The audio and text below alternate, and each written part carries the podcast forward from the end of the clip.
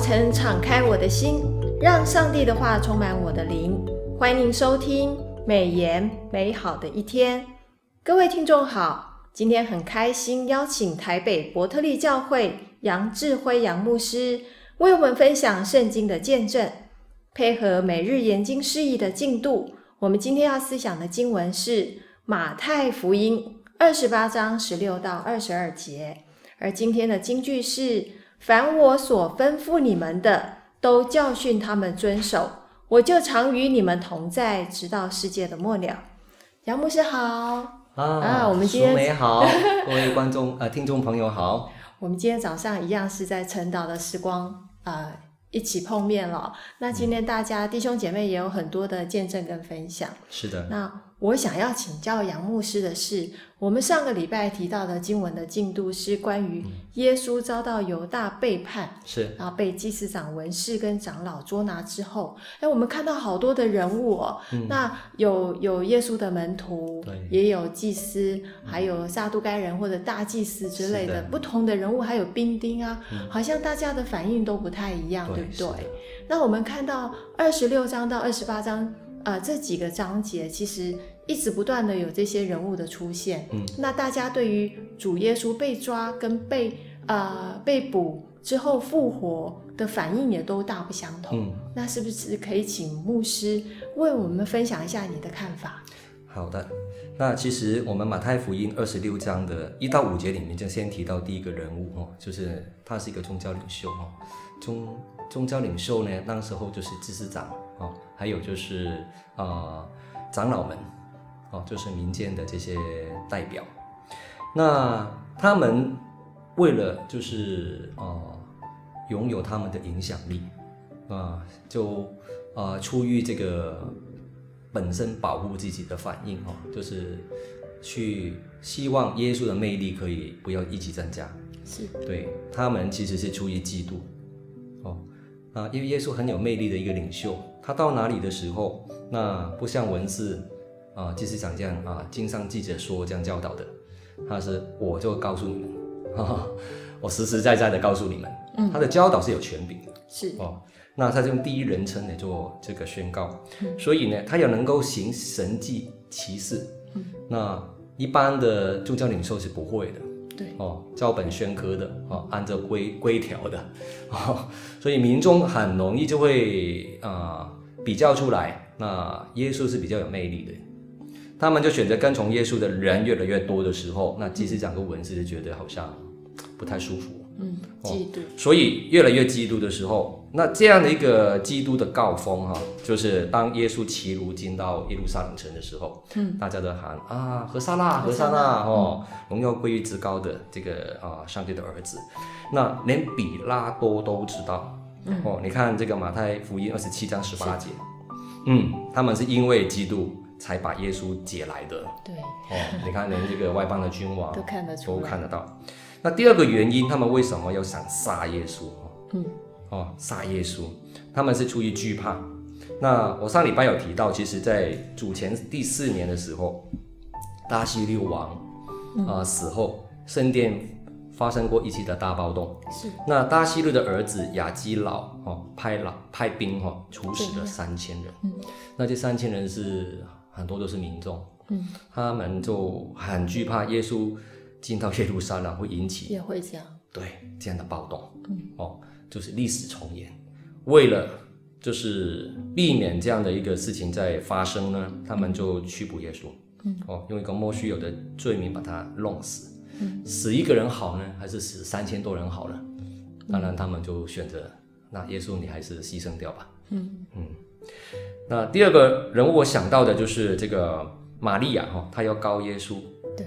哦，那在马太福音二十六章的第七节里面说有一个女人，那我们看四福音书的约翰福音十二章三节提到这个女人就是玛利亚，嗯，那玛利亚知道耶稣将要死了，然后呢，她就进到一个啊、呃、西门的啊这个主人的家里面，嗯，然后啊、呃、这个是个长大麻风的一个法利赛人，嗯，哎，那这个人看到这个。女人进来很不以为然哦，那就是对女人是有偏见的，当时的犹太人。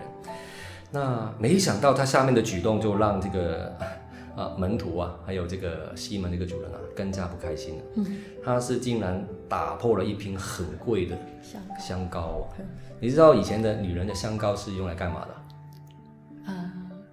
啊，不太清楚，不太知道哦。他是他们出嫁哈，是一个嫁妆啊。啊，是嫁妆。对，那那一那个玉瓶打破呢，就会有香味。嗯。然后呢，他们是用在新婚的那一天抹在自己身上，献给自己的丈夫的。哦。哦，所以是很贵的。那这瓶香膏呢，就是纯拿达香膏。那它是非常昂贵的，可能一辈子可能才拥有一瓶而已。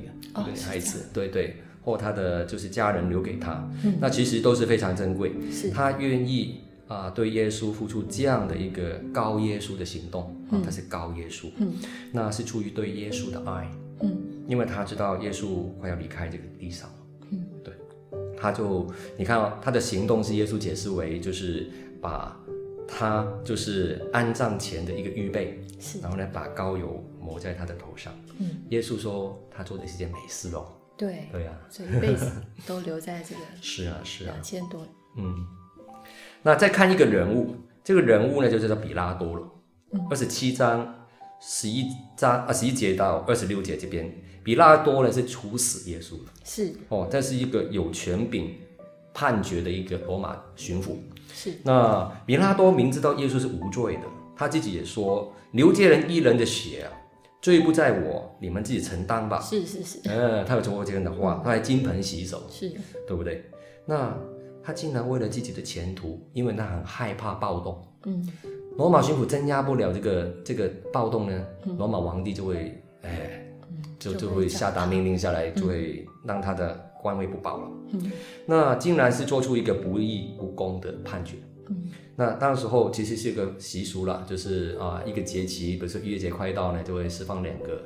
犯人，啊哈，释放犯人啊，是，那他的故意希望能够释放耶稣啊，哎，但是呢，没想到，没想到啊，那个他把决定权交给谁呀？呃，本来是决决决决定权交给那些呃文士法利赛人，结果又，其实判决的人应该是谁？你自己想一下，法官是谁嘛？哈，就是应该是他嘛，是，但是他把这个权利交给犹太人，是，哦，那这个是非常奇怪的一件事情。而且呢，当 犹太人选择的竟然是一个杀人犯巴拿巴，对，并不是无罪的耶稣的时候，他还说了一句非常非常讽刺的话哈，他说：“那称为耶呃基督的耶稣，我怎么办他呢？”嗯，难道他真的不知道怎么办吗？嗯，无罪的人不应该释放他吗？是，对，你看他就是这样，后来就是民众的声音胜过他了。嗯。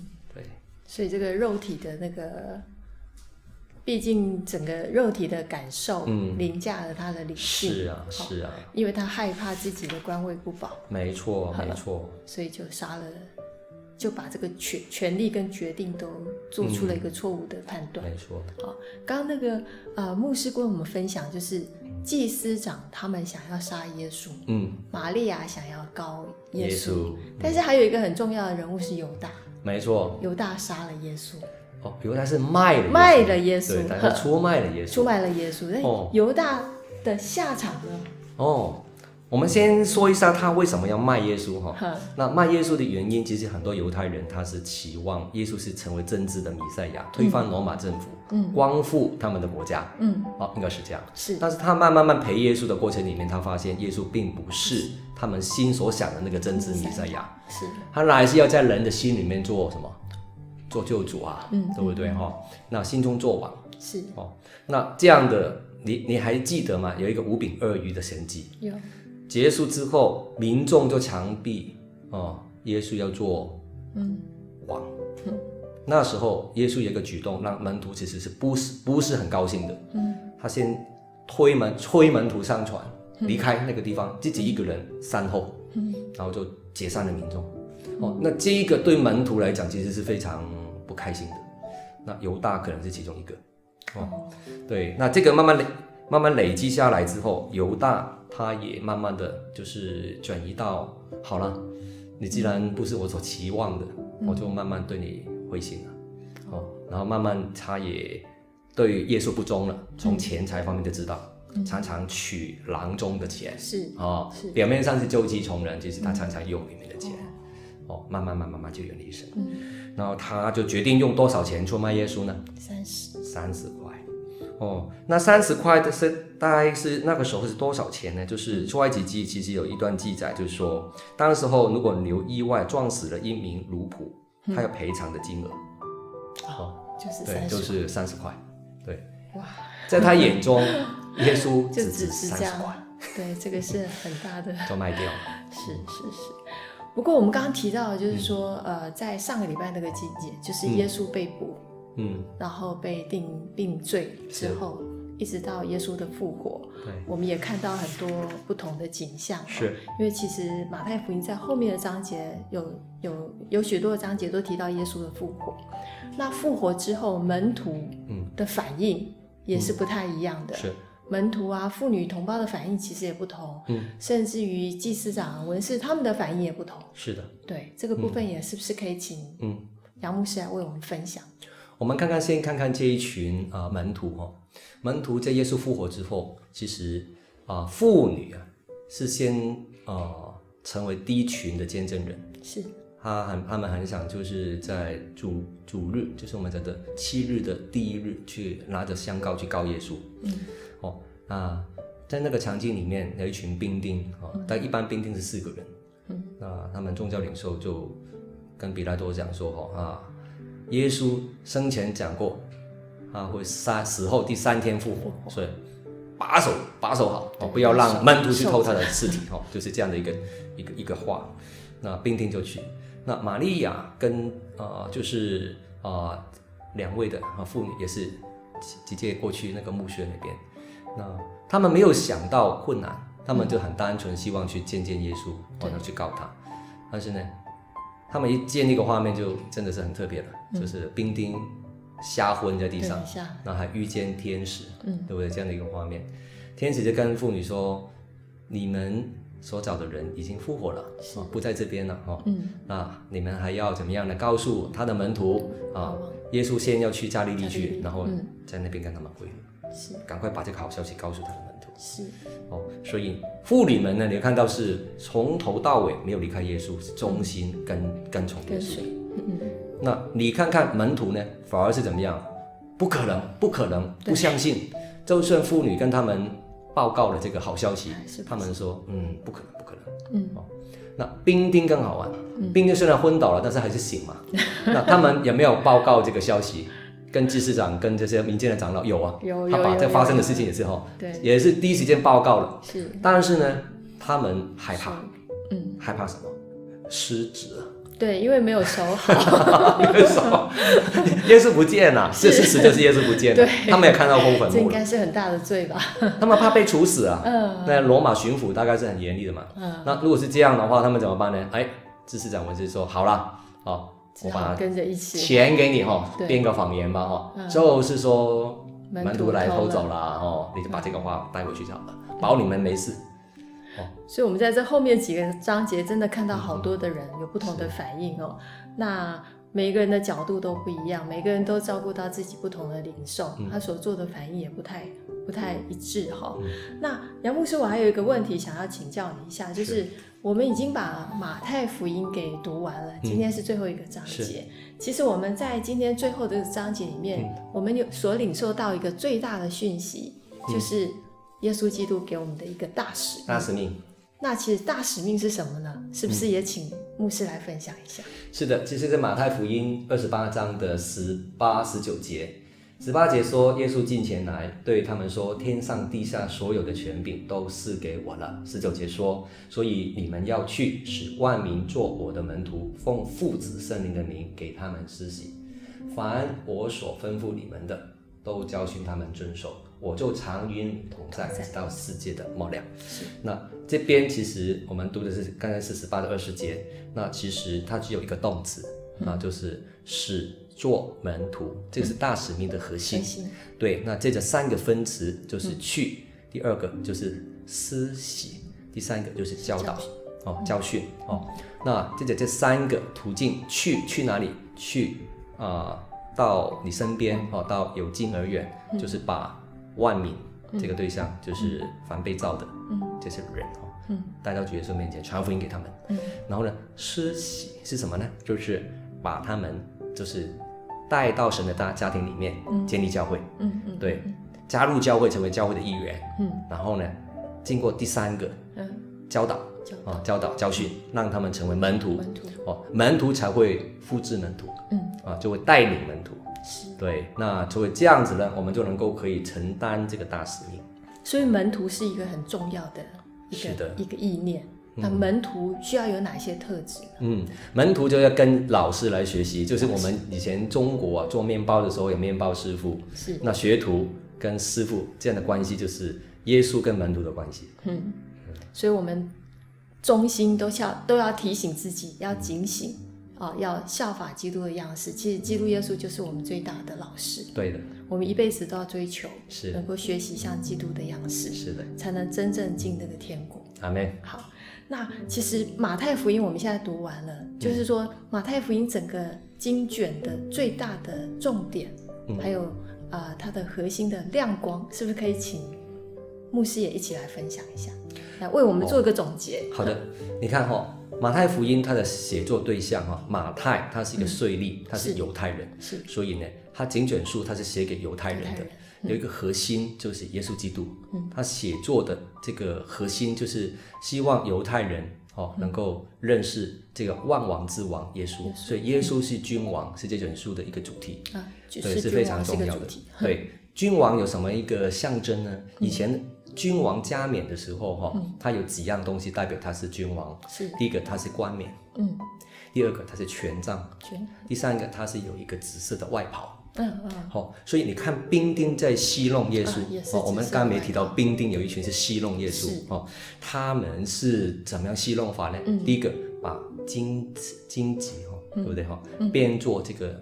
花花冠哈，这个花像这皇冠，是。戴在耶稣的头上。对，你想想看，你是耶稣，被这么刺刺的东西压进来，马上流血，嗯，哦，很痛的，嗯，哦，那第二个，他们拿芦苇，芦苇，啊，当做权杖，哦，象征权杖，好像要加冕的权杖，哈，这个一个杖就是一个权柄，是。给给耶给耶稣拿。着。